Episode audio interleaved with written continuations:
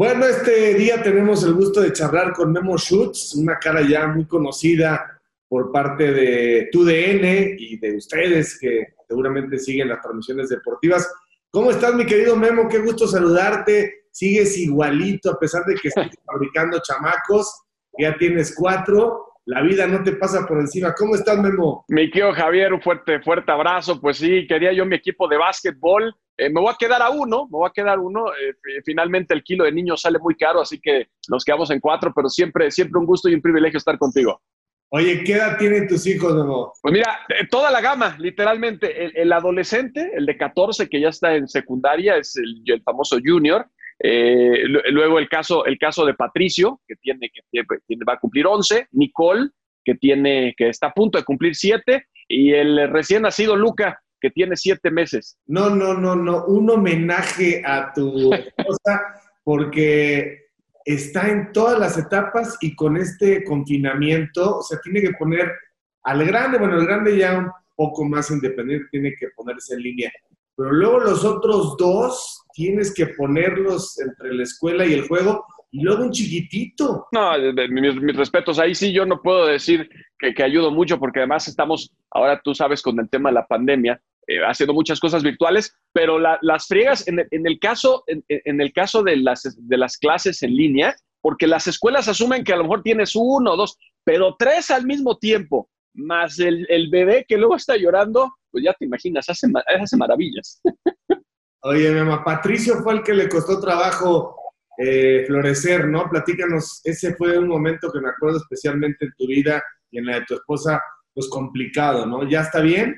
Yo, yo, yo también me quiero, Javier, y, siempre muy agradecido contigo. Eh, ese es el caso de, Patricio que, te tocó en carne propia cuando eh, de repente en el, en el hospital, eh, bueno, se adelantó por, por, preeclampsia y, la verdad estuvo mucho tiempo en, en, terapia intensiva, pero afortunadamente pues salió guerrero, ya tiene prácticamente 11 años y son los más luchones, son los que, son los que más dan lata, la verdad, gracias a Dios está muy bien. Sí, dicen que se vuelven pues como independientes, como autosuficientes, como que saben que nada les será fácil y lo registran en su cerebrito y para adelante. Qué bueno verte bien y todos con salud. Tu mujer antes de que pues te decidieras a darle tanta tarea, seguramente también tenía eh, un proyecto de vida que ha dejado por lo menos de manera pausada a un lado por la familia. Eso, Memo, hay que reconocerlo siempre, ¿no? Sí, sí, sí, eso eh, queda más que claro.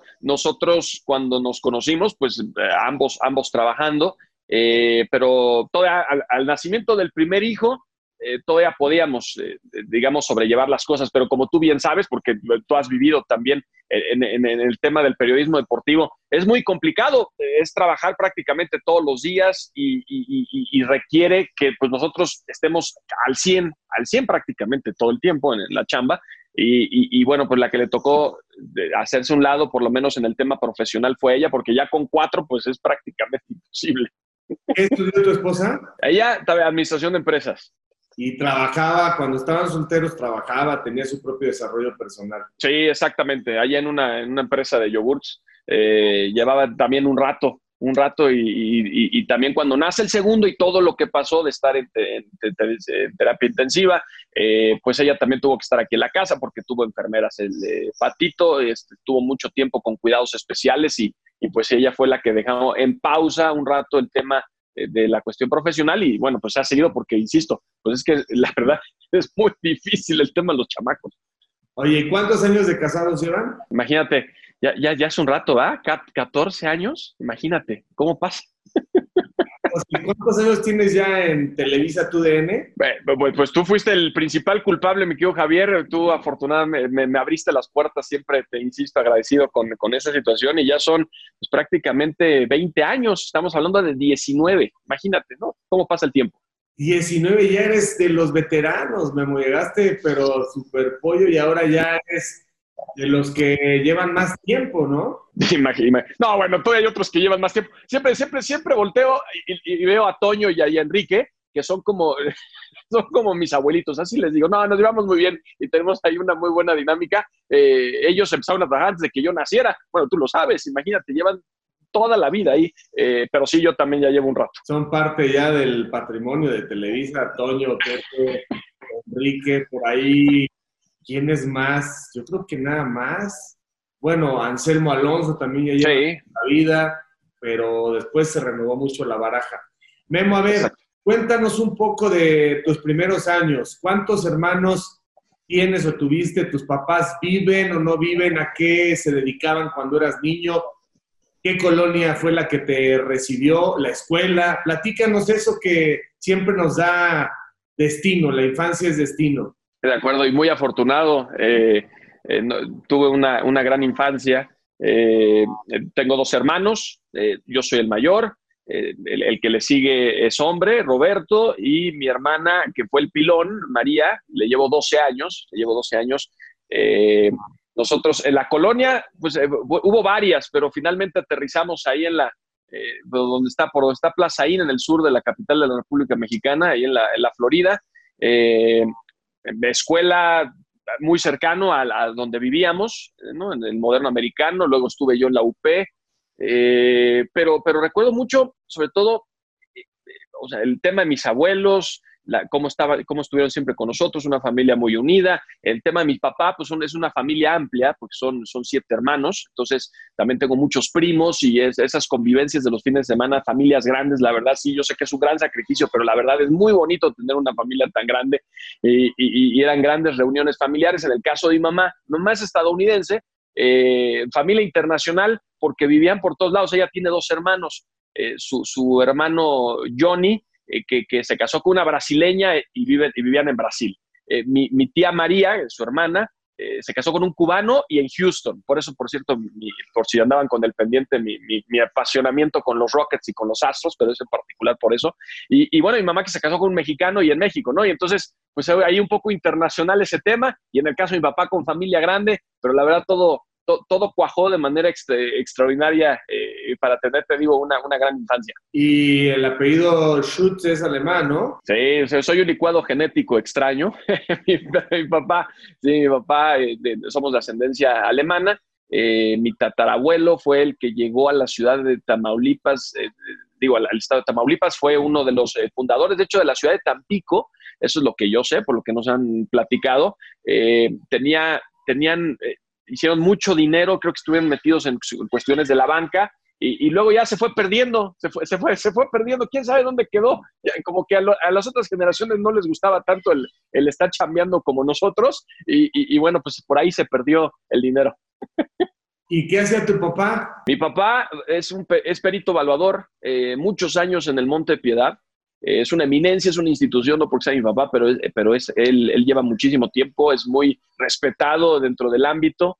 Eh, yo inclusive recuerdo cuando estaba muy, muy, muy chiquito, eh, la casa matriz, donde está, es, en, el, muy cerca del Zócalo, ahí me llevaba y él era subdirector general de evaluadores. Entonces, pues todo, todo lo que tenía que ver con, con, con, ser evaluador, pues más o menos ahí viéndole cómo le hacía y la verdad, él empezó admiro tanto a mi papá por eso, él empezó limpiando baños, eh, limpiando baños, el, el, típico sueño que, que, todo el mundo aspira, ¿no? De ir subiendo de acuerdo a base de su, de su chamba y del sudor de su, de su frente, pues eso fue lo que hizo mi papá, limpiando baños en el Monte de Piedad y terminó siendo subdirector nacional de evaluadores, la verdad, un ejemplo. ¿Y los dos viven, Memo, y están juntos? Gracias a Dios, sí, gracias a Dios, ambos, ambos, eh, toda, todavía ahí andan dando lata mis papás. Fíjate, son matrimonios largos y además, si la diferencia entre tú y tu hermana son 12 años, eh, o te tuvieron muy, muy joven o no son tan chicos. ¿Cuántos años tienen tus papás? Sí, apenas, bueno, mi papá le lleva 7 años a mi mamá. Mi papá ya llegó a los de 71. Entonces, mi mamá tiene, bueno, hagan las matemáticas porque no le va a gustar, va a regañar, siempre, pero por allá. ¿Y, ¿Y se jubiló ya tu papá? Sí, bueno, el, el, el, tema de mi hermana, pues esos 12 años también, pues implicó eh, muchos sacrificios, además de estar, digo, hubo un tiempo jubilado del Monte Piedad, pero trabajando también en otras casas de empeño, eh, pero ahora sí ya, ahora sí, definitivamente hace creo que dos años ya, ya se jubiló. Oye, y eh, al final del día, tu mamá también se dedicó a ser esposa o también tenía sus actividades? Sí, mi, mamá era maestra, eh, de maestra de inglés, inclusive cuando llegó aquí a México. Vivió en muchos, en muchos países porque por la chamba de mi abuelo. Mi abuelo eh, llegó a ser eh, un, un, alto ejecutivo de una, de una empresa que se llamaba Warner Lambert, que manejaba Chiclets Adams y muchas, y luego lo compró Pfizer, ¿no? Pfizer fue el que compró Warner Lambert, pero mi abuelo era el que se encargaba de todo Latinoamérica y hacía muchos viajes. Entonces mi mamá vivió en Colombia, en, Brasil, en Ecuador, y por eso el, tema de, que mis, mis tíos pues terminaron casados o con una brasileña con un cubano, y porque yo recuerdo de muy chiquito, eh, viajaba mucho mi abuelo porque al mismo tiempo tenían una casa en San Juan, en Puerto Rico, tenían otra en Sao Paulo, en Brasil y en México, por lo mismo de la chamba, porque mi abuelo se movía mucho porque tenía que estar al tanto de lo que pasaba. Y él se jubiló muy, eh, a una temprana de a los 50 años se jubiló mi abuelo, eh, y por eso también lo gozamos mucho. Nosotros, a mí, digo, la verdad, como nieto, lo gocé muchísimo. Oye, ¿dónde se conocieron tus papás? esta es una, una gran historia. Me platicaban eh, que le mando, por cierto, un fuerte abrazo también al gran Jorge Berry, porque también estaba él dentro del grupito de amigos, eh, había un grupo que se llamaba el Nuevo Testamento, eh, o el Antiguo Testamento que se llamaba, y ahí había, digamos que tocadas o, reuniones en casas, y en una de esas, por amigos en común, se conocieron, se conocieron mis papás, y, y bueno, pues el resto es historia. Oye, Memo, ¿Y qué tipo de estudiante eres? El colegio, el moderno americano es durísimo, es de alta exigencia académica, o sea, el inglés, olvídate, te entra porque te entra, pero aparte es una escuela que, vaya, no la voy a cuestionar ni elogiar de más, una muy buena escuela, de lo mejor que hay en México, pero sí como que el tema social pasa a segundo término, o sea, van a estudiar y a ser de los mejores. Ese tipo de, disciplina eh, era igual la que recibías en casa? ¿Eran muy exigentes contigo o no? Bueno, mira, en, primaria, todo primaria, imagínate, yo, yo tuve beca académica. En toda primaria tuve beca académica, la verdad, eh, un, buen estudiante. Eh, inclusive me platicó mi mamá una anécdota que cuando preprimaria, ¿no? de pasar de kinder a preprimaria, era nada más kinder 2, no había kinder 3, pasabas a preprimaria, a mí me querían adelantar, me querían adelantar de generación y mi mamá prefirió no hacerlo porque decía que ya tenía yo a mis amigos, etc., lo cual le agradezco al día de hoy porque, digo, aunque me llevaba bien con la generación de arriba, pero mis grandes amigos son pues, los que, con los que conviví. Eh, pero bueno, fui yo, la verdad, muy buen estudiante. Eh, eh, dices, exacto, la, exigencia que, que, hay en el moderno es un hecho. No, no es para todos. Bueno, inclusive es que yo, yo creo que existe una una falsa concepción o del tema de las escuelas, de que un alumno, como papá, a lo mejor quiere que, quieres que tu, que tu hijo pase por todo lo que tú estudiaste. Y bueno, hay veces que no, no, simplemente pues no, no convive o no comulga con, con esa escuela. Hay que, hay que, la escuela se tiene que adaptar al alumno y no, no, ahora uno que es papá lo entiende. Pero bueno, en ese entonces, eh, yo, por ejemplo, en el moderno, yo no tuve problema. Mi hermano, pues no, mi hermano no le gustó tanto la escuela y no, la verdad, él estuvo en otros lados y mi hermana también pasó por otra escuela, ¿no? Pero el moderno, la verdad, me, me dio unas, unas bases muy sólidas eh, y yo, bueno, con la ventaja del idioma, que literalmente mi lengua materna, el inglés, pues la verdad no, no, tuve, no tuve ningún problema en el moderno. En el moderno es la parte de primaria. Ya luego terminé la UP becado por el básquetbol, ¿no? en la prepa. Entonces ya estuve becado en el básquetbol eh, la verdad, muy buenos años también. Eh, la sociedad de alumnos y todo ya más grande y luego ya la universidad. Si no hubieras estado becado, ¿no hubieras podido ir a esas escuelas? Eh, no, sí, por supuesto, pero el tema de también poder ayudar a mis papás, ¿no? sobre todo en la primaria, en la cuestión académica, eh, pues era el, hecho de que tú estás ayudando a tus papás, estás aportando tu granito de arena para, ¿no? Porque digo, siempre hay situaciones complicadas y las colegiaturas pues son altas y cuando eres, además, son tres hijos, pues la verdad es una bendición que puedas tener una beca. Oye, ¿y tus hermanos eh, terminaron carrera, casados, eh, bien? ¿Qué están haciendo tus hermanos? Afortunadamente todo bien. Mi hermano, mi hermano es, es empresario. la verdad, mis respetos, cómo es movido, siempre está en la chuleta buscando un, nuevo negocio, eh, muchos años viviendo en Playa del Carmen, él se encargó del Internet de, la Quinta Avenida, hizo muchas cosas, ahora está de regreso aquí en México. Eh, y, bueno, está él, viviendo con, su pareja. Y en el caso de mi, de mi hermana, pues ella pues ahí empezó un negocio, ¿no? De, ella organiza, eh, se llama Leonela, por cierto, me va a mi hermano, organiza muchos eventos para los que se animen, la verdad lo hace de manera magistral y más en estas épocas de pandemia en donde se toman todas las, las precauciones necesarias, pero bueno, él con su, con su galán, y, bueno, todavía no se casa. Oye, Memo, por lo visto entonces, ¿eras una cabeza brillante o eras súper machetero? O sea, ¿se te quedaba el conocimiento y avanzabas simplemente por inteligencia o si eras súper dedicado, súper matado? Porque una beca académica en el moderno americano es, es cañón, ¿eh? ahora sí que no cualquiera. pues tuve fortuna. Eh, creo, de primaria era yo más, eh, digamos que tenía más disciplina para, para, el estudio. Ya cuando pasé a secundaria, ya digo, uno llega a la adolescencia y la verdad, eh, pues eh, como estaba incorporado al UNAM y ya no a la SEP, entonces pues la beca se, perdió por esa, por esa situación, nada más, no porque la haya perdido. Y, finalmente cuando yo no la tuve, pues fue como un, ah, ya no tengo beca, entonces vamos a ver cómo le hacemos, ¿no? Eh, no sé si, si, si te tocó, pero se manejaba por bimestres y además se iban sumando los bimestres ya en la secundaria y en la prepa, en donde el acumulado de los bimestres era el 50% de la calificación final y el otro 50% era el examen final. Entonces, eso, eso llegaba a ser que tú echabas la flojera todo el año eh, que, hicieras ahí tus sumas y dijeras, ah, bueno, pues si tengo tres de promedio, pues en el final me llevo, saco un nueve y ya no tengo problema, ¿no? Y la verdad así la lleva, así la llevé en secundaria y en prepa. Y eras sociable, eras un tipo con amigos, bueno para el deporte,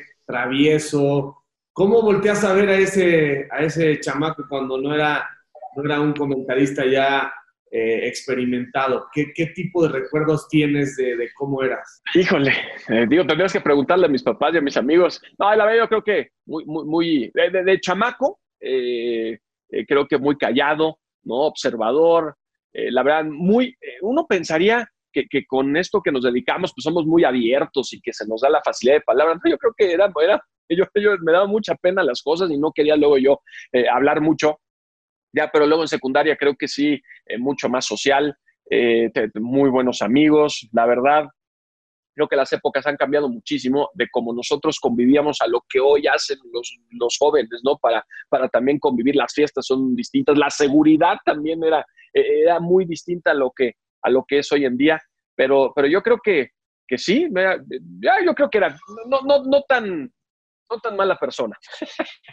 Y en casa eras o sea, ¿qué no estaba permitido en casa? ¿Qué son de las cosas que recuerdas que con rigor tus papás eh, tenían que exigirles y que tú hacías? O sea, ¿cómo era, cómo era en casa? ¿Qué cosas no eran negociables? Eh, comer tus verduras, ¿no? Eso, híjole, había veces el chayote que al día de hoy, no, no, no, no, yo no sé quién, cómo el chayote puede ser una, una cuestión para, pero sí, era, era, era, no me podía yo levantar de la mesa hasta que terminara con la comida, que bueno, porque finalmente así tiene que ser tanta gente que no tiene que comer y nosotros, bueno, yo creo que luego uno no dimensiona y más de, de, joven, ¿no? De cómo están las cosas, pero esa, esa era una. Y la otra, que, que, que lo damos por hecho, eh, mi querido Javier, siempre hemos pensado que, la salud y, y, esta, y esta no, no, tener restricciones en movimiento, y ahora con la pandemia, en donde pues obviamente tenemos que tener todos los cuidados y el cubrebocas, y, y, y la verdad, en, eh, hemos, no, no, no, sabíamos lo bien que lo teníamos, pero pues había cuestiones de, de, salubridad que, que, implementó. Mi mamá, por ejemplo, era nunca, nunca podías tener zapatos para subir, digamos, el, donde tú llegabas ayer a, la casa, a tu casa, era pues obviamente la cocina, la sala, pero arriba estaban los cuartos. Bueno, para subir a los cuartos no podías entrar con, con zapatos, te tenías que quitar y tenías que estar con calcetines, pasar lo que pasara. Era parte de unas cuestiones pues, por, por, por bichos, etcétera, etcétera, ¿no? Bacterias. Eh, uno, uno hubiera pensado, luego hasta me decían mis amigos, oye, tu mamá, ¿por qué? Pues, ¿qué pasa? Eso no, no, no debe de ocurrir. Bueno, pues mira qué razón tenía. Hay que tener muchos cuidados. Eh, ahora, pues eh, llegamos al otro extremo, pero pues sí, eso es algo que recuerdo mucho. Oye, y eran los dos eran cariñosos, eran cercanos, eran apapachadores. Eh, ese tipo de relación la marcan los papás y uno simplemente eh, es consciente de esto con el paso del tiempo, porque también a, nuestros papás los criaron de alguna manera y hay todo tipo de expresiones. Hay quienes están muy presentes y aunque no te lo digan, pues sabes que te aman y te quieren, pero hay otros que son de que te abrazan y te besan y te y juegan luchitas porque pues tienen esa capacidad de expresión. ¿Cómo recuerdas la, cercanía entre tu papá y tú, entre tu mamá y tú? Eh, muy, muy cercanos, bueno, muy, muy cariñosos. todo el tiempo, mi papá siempre por todo eso que él sufrió creciendo, ¿no? En donde pues tuvo muchos sacrificios, una familia muy grande, con muchas carencias, eh, económicas. Entonces, él, siempre nos quiso dar lo, mejor a, nosotros, a sus hijos, ¿no? Y, bueno, finalmente, donde, donde él logró, logró llegar, pues también le causó luego muchas deudas porque, porque siempre nos quiso dar lo mejor. Y eso es lo que, pues, ahora uno como papá también a tus hijos le quieres dar lo mejor, pero también tienes que saber hasta dónde, porque, pues, eh, digo, también hay que, hay que luchar por, por las cosas y enseñar a los chamacos el valor de, de, de, las, de, las cosas. Pero bueno, en ese, en ese tema, la verdad, siempre me dieron todo. Eh, te digo, mi mamá también. Eh, mi mamá era, como la, estricta, ¿no? Mi papá lo veíamos como chambeaba todo el día, pues nada más era, tu papá va a llegar en la noche, pero ya estaba dormido, ya yo no lo veía, pero cuando él estaba los fines de semana, estaba todo el tiempo con nosotros. Eh, la verdad, recuerdo mi, mi, pasión por el deporte. yo recuerdo que viene por parte de mi papá, sí, gran seguidor de las chivas allá del Guadalajara y de los empacadores de Green Bay, pero lo que más recuerdo es que le encantaba mucho el tenis y jugaba mucho de chico. Él, bueno, yo yo veía a mi papá, eh, cuando él estaba mucho más joven, ir a jugar tenis y él me llevaba al, club alemán cuando había Copa Davis, eh, porque también había ahí algunos boletos de, de, parte de la chamba. Y entonces yo recuerdo al gran Leo Lavalle, a la Araña Herrera, ¿no? Jugando, jugando grandes series, ahí manteniéndose en el grupo mundial, digo, nunca accediendo a las siguientes rondas, pero manteniéndose en el grupo mundial contra España, recuerdo, contra Verazate, una, una gran serie, yo estaba muy chamaco, pero de ahí viene mi gusto por el deporte, lo recuerdo perfectamente. Oye, y ya me dijiste que jugabas básquet, pero ¿qué otros deportes jugabas? ¿Un poco de todo? ¿Fútbol? ¿Eras bueno para el fútbol o de plano no? Pues yo era como un Sports Billy Región 4, este, sin, mucho, sin mucho talento, pero con muchas ganas, mi querido Javier. Yo intenté de todos, en Pumitas, fútbol, eh, jugué en Cóndores, en americano, aunque fuera dos minutos, pero lo intenté hasta hockey, donde soy malísimo, pero bueno, hockey. Eh, el básquet, ahí, ahí sí ya le macheteé, pero pues la verdad intenté todavía. Eh, también en la escuela, competencias, digo, las, las que hay con otros colegios, en donde ciudad universitaria, entre varias escuelas, ahí recuerdo con el Moderno y otros hacíamos competencias de atletismo y bueno, pues también ahí estuve en algunas. pues le intenté a todo, yo, yo, yo creo que en el básquet es donde más alcancé. Bueno, voy a ver, ¿cuándo te da, eh, esa es una pasión por jugar, pero ¿cuándo empiezas a pensar eh, que puedes ser comentarista de deportes? ¿Cuándo empiezas a tener como esa, esa visión? ¿A quién admirabas? ¿Veías ya a Toño y decías, ese es el tipo de comentarista que, que me gustaría? ¿Cómo fue? Porque tú estabas estudiando totalmente otra cosa cuando hicimos el casting. Exactamente, exactamente. Eh, Creo que, creo que por eso me terminaste eligiendo, porque creo que tuvimos ahí eh, el acercamiento por la carrera de Derecho, ¿no? en donde el, el, casting estaba enfocado para alumnos de comunicación. Eh, pero bueno, haciendo nada más un, un, antecedente de dónde viene, bueno, yo siempre al deporte estuve ligado, me encantaba ver sobre todo ya los, los partidos de, los de, las ligas profesionales de Estados Unidos, todo lo que tiene que ver con fútbol americano, ¿no? la NFL, la NBA, grandes ligas, este, el UFC. Recuerdo, en, ese entonces era apenas en las antenas parabólicas y, lo veías, pues muy raro, pero las artes marciales mixtas. Yo veía todos los deportes, pero los estadounidenses. Entonces, pues eran los grandes comentaristas eh, de, de, Estado, Al Michaels, ¿no? Y, y, bueno, pues obviamente acá pues sí veías a Toño, veías a Enrique, veías a Pepe, te veía a ti, ¿no? Veía a Raúl Orbañanos, veía a José Ramón Fernández, pues era como los grandes comentaristas de época. Y, yo, eh, bueno, jugando básquet, estando becado por el básquet, en ese entonces, hablando de ese casting, eh, en la universidad, pues yo estudiando Derecho, eh, recuerdo que tenía libre entre civil y penal porque había visto unos papeles ahí en la, pegados en la, explanada. Y decía, no, pues alguna vez quisiste ser comentarista, pues preséntate a tal a tal salón. Y dije, pues ahí voy, de huelemoles a ese salón. Y luego que había, que había como 80 alumnos de comunicación y, nada más yo, y, otro, y otro de derecho. Y ahí llegaste, mi querido Javier, llegaste este, con un camarógrafo eh, en donde pues, nos, nos, pedías a todos, no, era como una prueba de ponte a narrar, no, sino qué deportes practicabas, qué idiomas hablabas, eh, cuáles eran tus inquietudes, etcétera, etcétera. Y de acuerdo a todos los que nos, nos hiciste ahí como un pequeño perfil, pues eh, nos, ya nos pediste a cinco que nos quedábamos, entre los que está mi querido Alonso Cabral, estaba también mi querido Alonso Cabral, y bueno, pues el resto es historia, imagínate nada más, qué cosa. terminaste la carrera de Derecho, ¿te lo exigieron o te lo exigiste tú? No, yo hubiera querido, hubiera querido, pero empecé, empecé eh, a viajar mucho, como bien sabes, eso con Lorena Ochoa.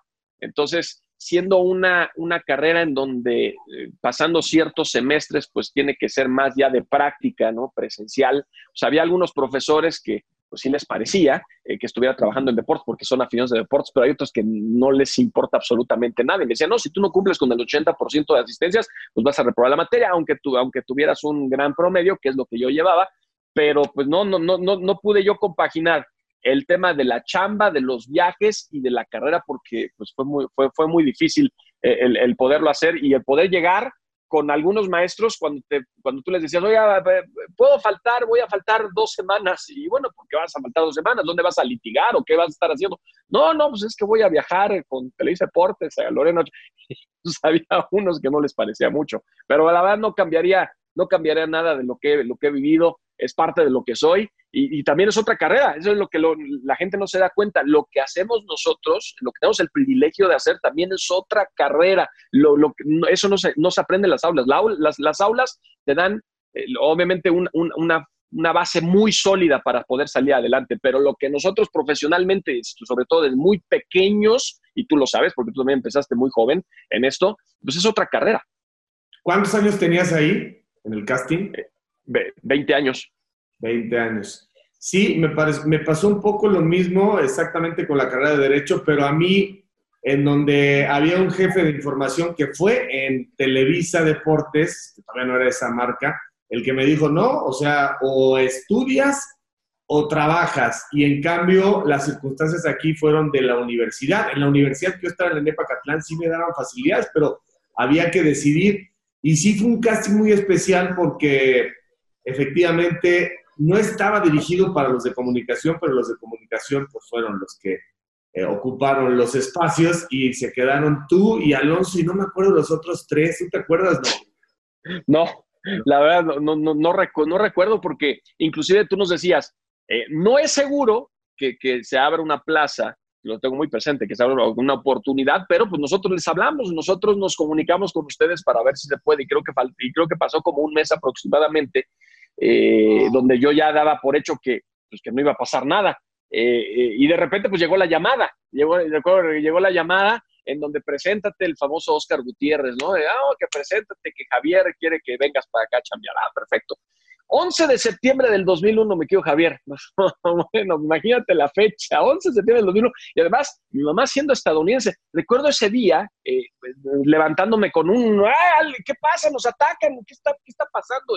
Y, pues sí, los atentados, los terribles atentados en las, las Torres Gemelas, tratando de comunicarnos con, con, nuestros, con mis abuelos, en caso de los papás de mi, de, de, de, mi mamá, pero pues estaban colapsadas las líneas, no lo pudimos, no lo pudimos hacer hasta, hasta más tarde. Afortunadamente ellos estaban bien, pero sí fue un tema que conmocionó, pues obviamente a todo el mundo. Y yo, pues yo tenía mi cita de chamba y yo estaba muy emocionado de ir a trabajar, así que yo sí me presenté. Entonces Alonso me dijo, no, yo no, ya cuando vi todo, yo hablé y dije, no voy a ir. Yo sí me presenté. Recuerdo que llegué a, Televisa Chapultepec, a la entrada, donde están los torniquetes, pues no podía entrar ni nada. Yo estaba ahí, este, un chamaco, este, ahí, ahí nada más esperando. Me tuvieron como media, media hora, 45 minutos, y recuerdo que bajó Oscar Gutiérrez y me dice, Oscar, no, pues no sabemos si va a haber mundo mañana.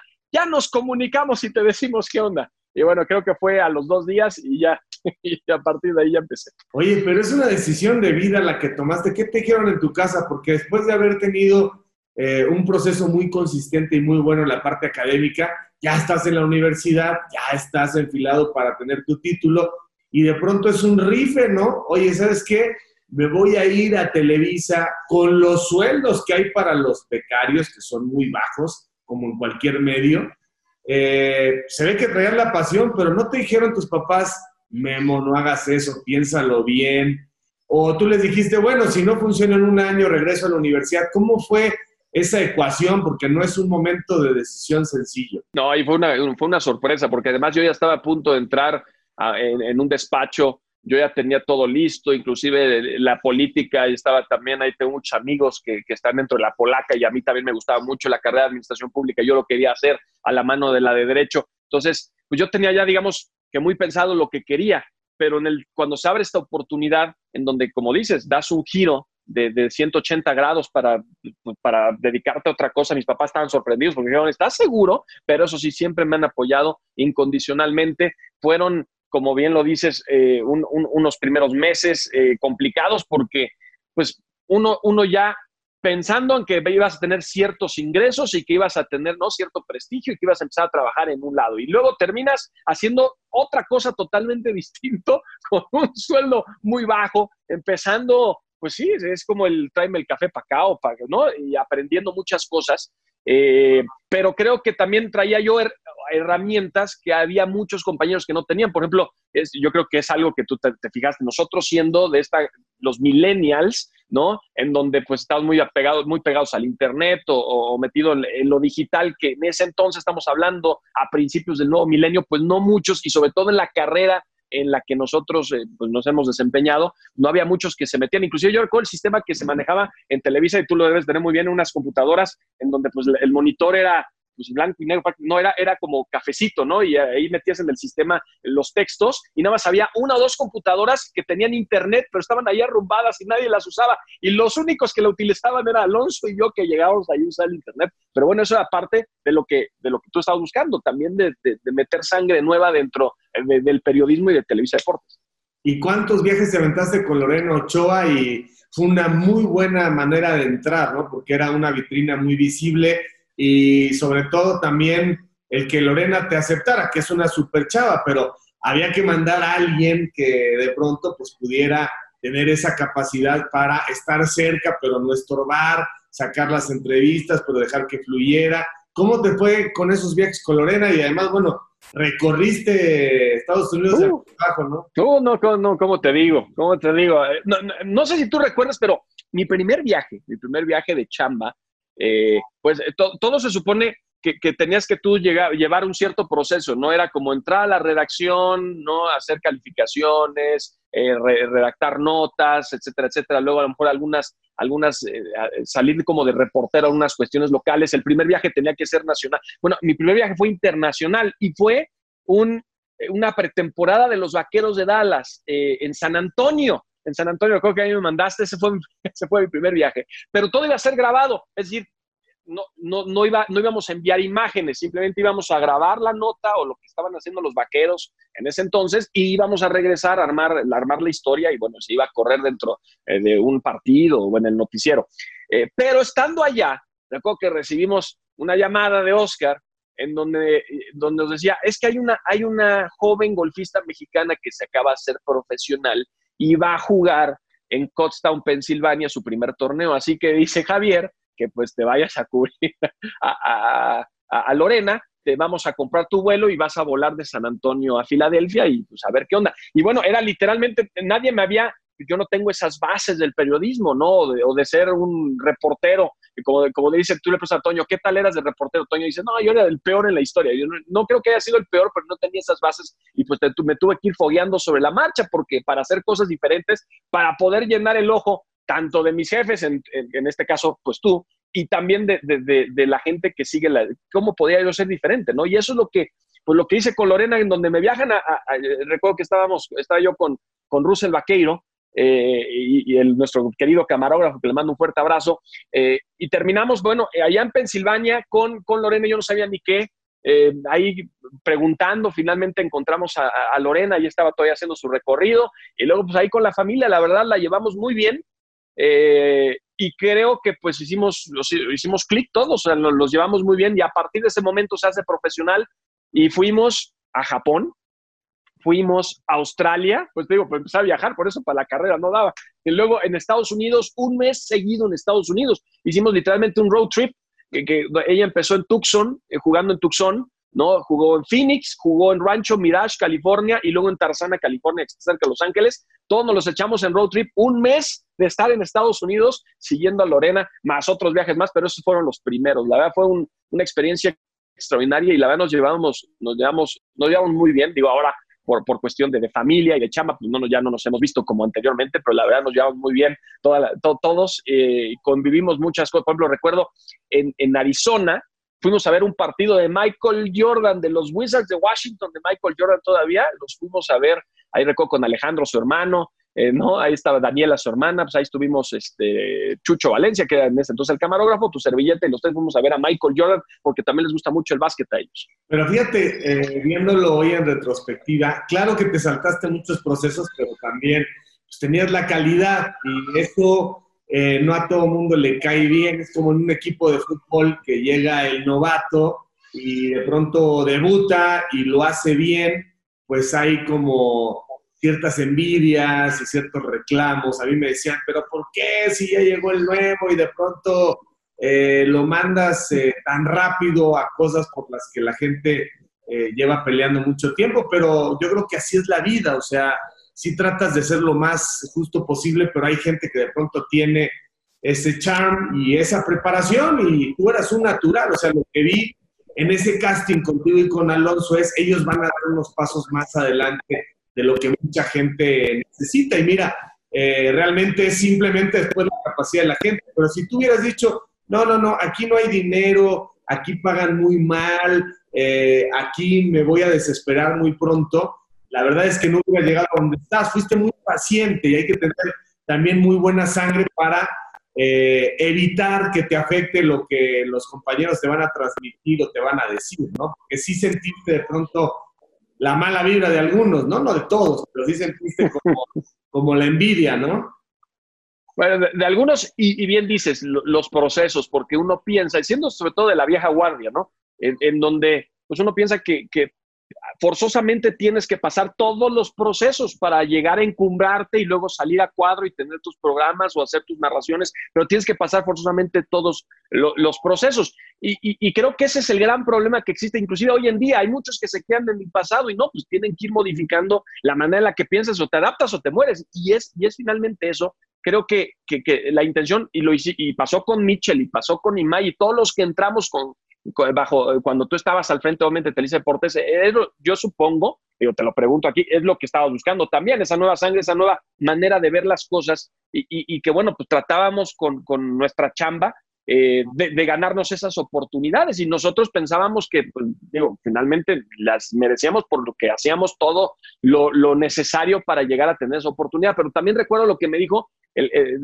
nuestro querido Teodoro Cano, jefe Cano, que también lleva toda la historia de Don Teo, que nos decía, esta es una, bueno, y es algo que tú lo sabes, se, maneja mucho en el medio, es una carrera de resistencia y no de velocidad. Entonces, pues tienes que llevar las cosas con calma, obviamente hay muchos sacrificios que uno tiene que hacer, pero más, más temprano que tarde, llega, llega y cuando tengas esa oportunidad, finalmente hay que aprovecharla. Yo creo que lo hice con, con, los, con, eh, empezar a viajar de reportero con Lorena y, y dentro de lo que platicábamos, Javier, de cómo podemos hacerlo diferente. Y yo para mí era los stands. Y por eso me decían Mr. Stand. Es decir, ¿cómo yo podía ser diferente algún, digo, cómo puedo superar a los que llevan tantos años dentro de esto y que se la saben de todas, todas? Bueno, pues haciendo diferente algo más atractivo, porque es entretenimiento estela. Entonces, ¿cómo yo puedo interactuar con la figura, ¿no? En este caso, eh, si es Lorena o si, o si es Mario Domínguez, Michelle Jordain, Adrián Fernández en las carreras, o con quien yo esté con Kathy Freeman, que lo recuerdo muy bien, en donde le dije a Kathy Freeman, ese también, el quitarte el miedo, las barreras, el,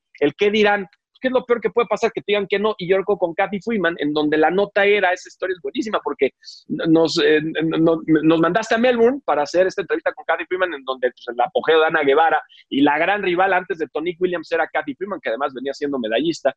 Eh, eh, nosotros pues, teníamos una exclusiva. Bueno, así no las vendieron, que iba a ser una exclusiva y nada más íbamos nosotros. Pero llegando al Estadio Olímpico de Melbourne, pues me di cuenta que había ya otro, otro, había otro equipo, yo decía, ¿no?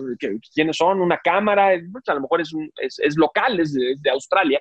Eh, y no, pues era TV Azteca. Entonces recuerdo inmediatamente que nosotros nos comunicamos a la oficina, digo, nos saludamos, todos muy bien, pero cada quien con su jefe de información, supongo, ¿no? Yo con, con, con Sarmiento, que tenía comunicación contigo, y él supongo que con Fai, que nos está hablando lo mismo. De hecho, contamos esta anécdota y siempre nos, nos reímos. Le mando un fuerte abrazo a Juan Carlos Vázquez. Y, y, y, bueno, pues, oye, no, pues es que no es exclusiva y pues lo tienes que hacer mejor y ve cómo lo haces. Bueno, para no hacer el cuento largo, estando ahí con Kathy Freeman al final de la entrevista, porque primero la hicieron ellos y luego nosotros estuvimos caminando sobre el tartán y dije, bueno, pues es que es lo digo, no hay nada diferente aquí sobre la nota. Le dije, pues se, la voy a soltar.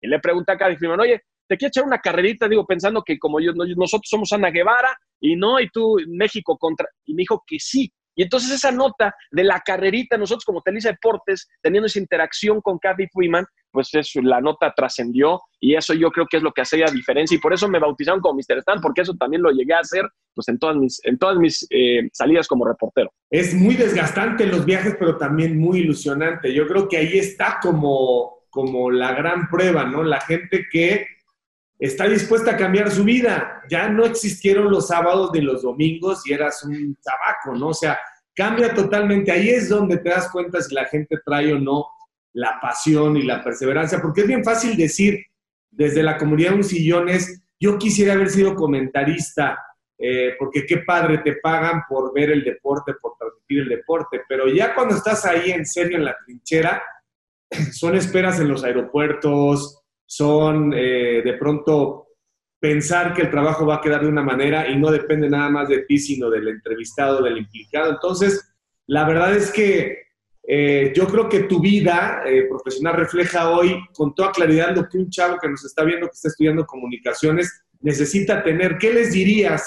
¿Qué les dirías si, si de pronto estuvieran en la antesala de una oportunidad para consolidar una carrera de comentarista que mucha gente quiere, pero los espacios son muy chiquitos? Sí, perseverancia. Digo, a, mí, yo, tuve la fortuna de, de, entrar con este casting que hiciste y la verdad, pues ya, ya, ya, iba de, ya iba de gane.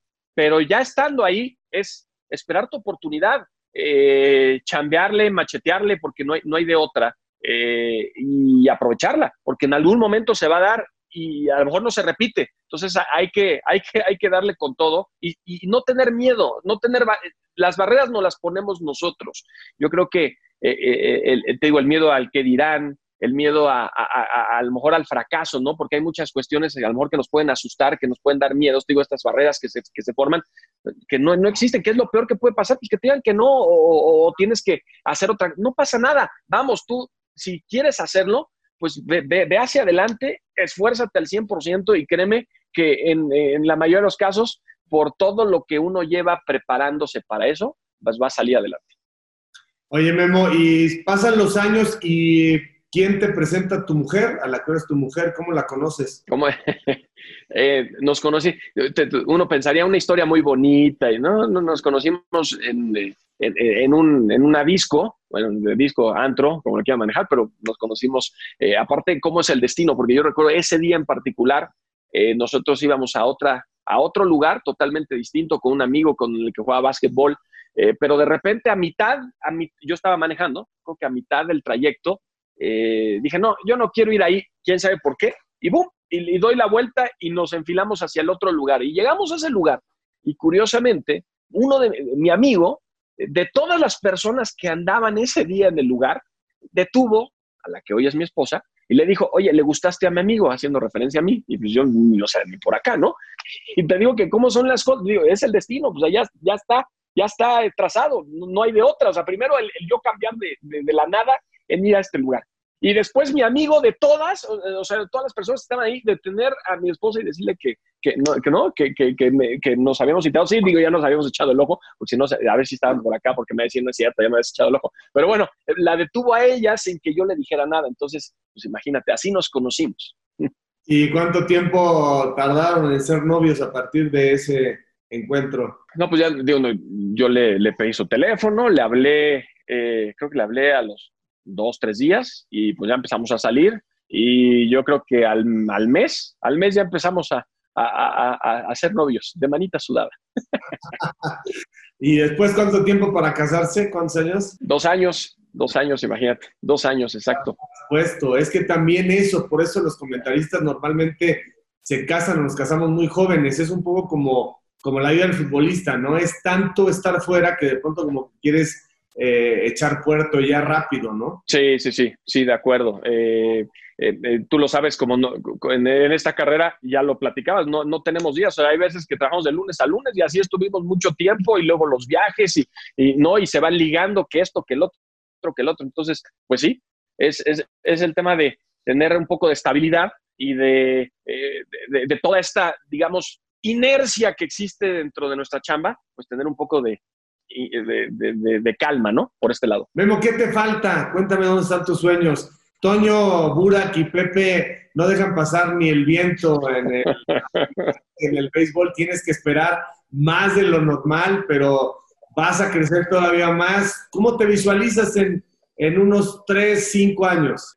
crecer profesionalmente y no a los lados, ¿no? Eso es lo que uno esperaría. Eh, pero sí, yo creo que siempre, como, como cualquier profesión, la nuestra, la, diferencia es que estamos, ¿no? Frente a la cámara, pero es eh, seguir creciendo, eh, seguir haciendo las cosas que me apasionan, ¿no? Noticieros, transmisiones, aprender. Todos los que están, todos los que están, todos mis compañeros por algo, por algo llegan a, estar en esta carrera y de todos les aprendes y entonces tú vas agarrando lo mejor de cada quien y lo tratas de incorporar a quién es uno, o en este caso quién soy yo. Eh, y eso es lo que he hecho. He tenido la fortuna, sobre todo en los deportes que, que, me, que me, apasionan, pues tener gran escuela, eh, ¿no? Como es Toño, Enrique y Pepe, en donde pues de admirarlos, de tenerlos, de verlos en la televisión, pues ahora ya son tus colegas, son tus amigos, ¿no? Mi primera transmisión ya estando en el, en el, en el palco con ellos narrando, y tú, lo sabes porque finalmente tú me pusiste ahí, fue en el 2003, fue en el 2013, Seattle frente a Denver, esa fue la primera que ya me tocó, además con el buen Furby, Luis Alberto, le mando también un fuerte abrazo, que también es muy sólido, es muy bueno en lo que hace, entonces, pues ahí va el equipo, ¿no? Desde ese entonces, en la cabina con ellos en el americano, eh, eh, también pues, en otros deportes, sobre todo lo que son Juegos Olímpicos, eh, ¿no? Que ahora estamos también preparando para, para, para Tokio, que esperemos que se realicen. Pero pues sí, en el básquet también. ¿Quién hubiera pensado? Yo recuerdo que cuando entré a trabajar, pues el básquet estaba obviamente en la competencia. No, no, no, nunca. E, era como una regla en la cual eh, no estaba escrita, pero todos sabían, ¿no? El básquet era, era de, de, la competencia y nosotros, ¿no? En Azteca, y nosotros teníamos el béisbol y nunca se iban a tocar, nunca nos metíamos en nuestros deportes. me dijeron, inclusive, me decían muchos, no, pues te equivocaste, tenías que estar del otro lado, tú que el básquet pues es del otro lado. Y mira, ahora nosotros somos eh, la, imagen y el rostro en, en, México y en mucho en Latinoamérica del básquetbol y la verdad ahí estoy también encantado, tengo como niño en juguetería. Entonces, eh, ¿qué quisiera hacer? Seguir creciendo en esto que, me apasiona, en el tema de, comentarista, narrador, eh, conductor. Eh, y, entiendo que, todavía hay que hacer muchos sacrificios, pero bueno, uno está dispuesto a hacerlo porque finalmente es lo que nos apasiona. Memo, muchas gracias por tu tiempo, qué bueno verte bien, qué bueno verte contento, sano, te mando un abrazo a la distancia y la realidad es que me da mucho gusto porque pues eh, es una historia que seguramente inspira a muchos chavos para saber que pues, el camino no es casual, no es un golpe de suerte, sino es la construcción de un personaje que ha sido congruente, que ha sido paciente y que sigue preparándose. En el camino andamos, mi querido Memo, y un saludo para tu esposa y para tus hijos. Ah, igualmente, mi querido Javier, muchísimas gracias por todo. Te mando un fuerte abrazo. También me da mucho gusto verte bien. ¿eh? decían, físicamente estás, estás mejor que nosotros cuando teníamos 20 años. Es impresionante, eres un roble. Luego de los videos que subes, qué cosa. Pero ya mentalmente se me va la onda como al rudo Rivera. no, Javier, muchísimas gracias. Siempre un gusto, un fuerte abrazo. Igualmente, mi Memo, que estés muy bien. Gracias. Así que camaradas, por favor no dejen de seguirme a través de todas mis redes, de suscribirse a mi canal, dale a la campanita, dale like, no te olvides de dejarme tus comentarios, yo mismo estaré respondiendo. Cambio y fuera camaradas.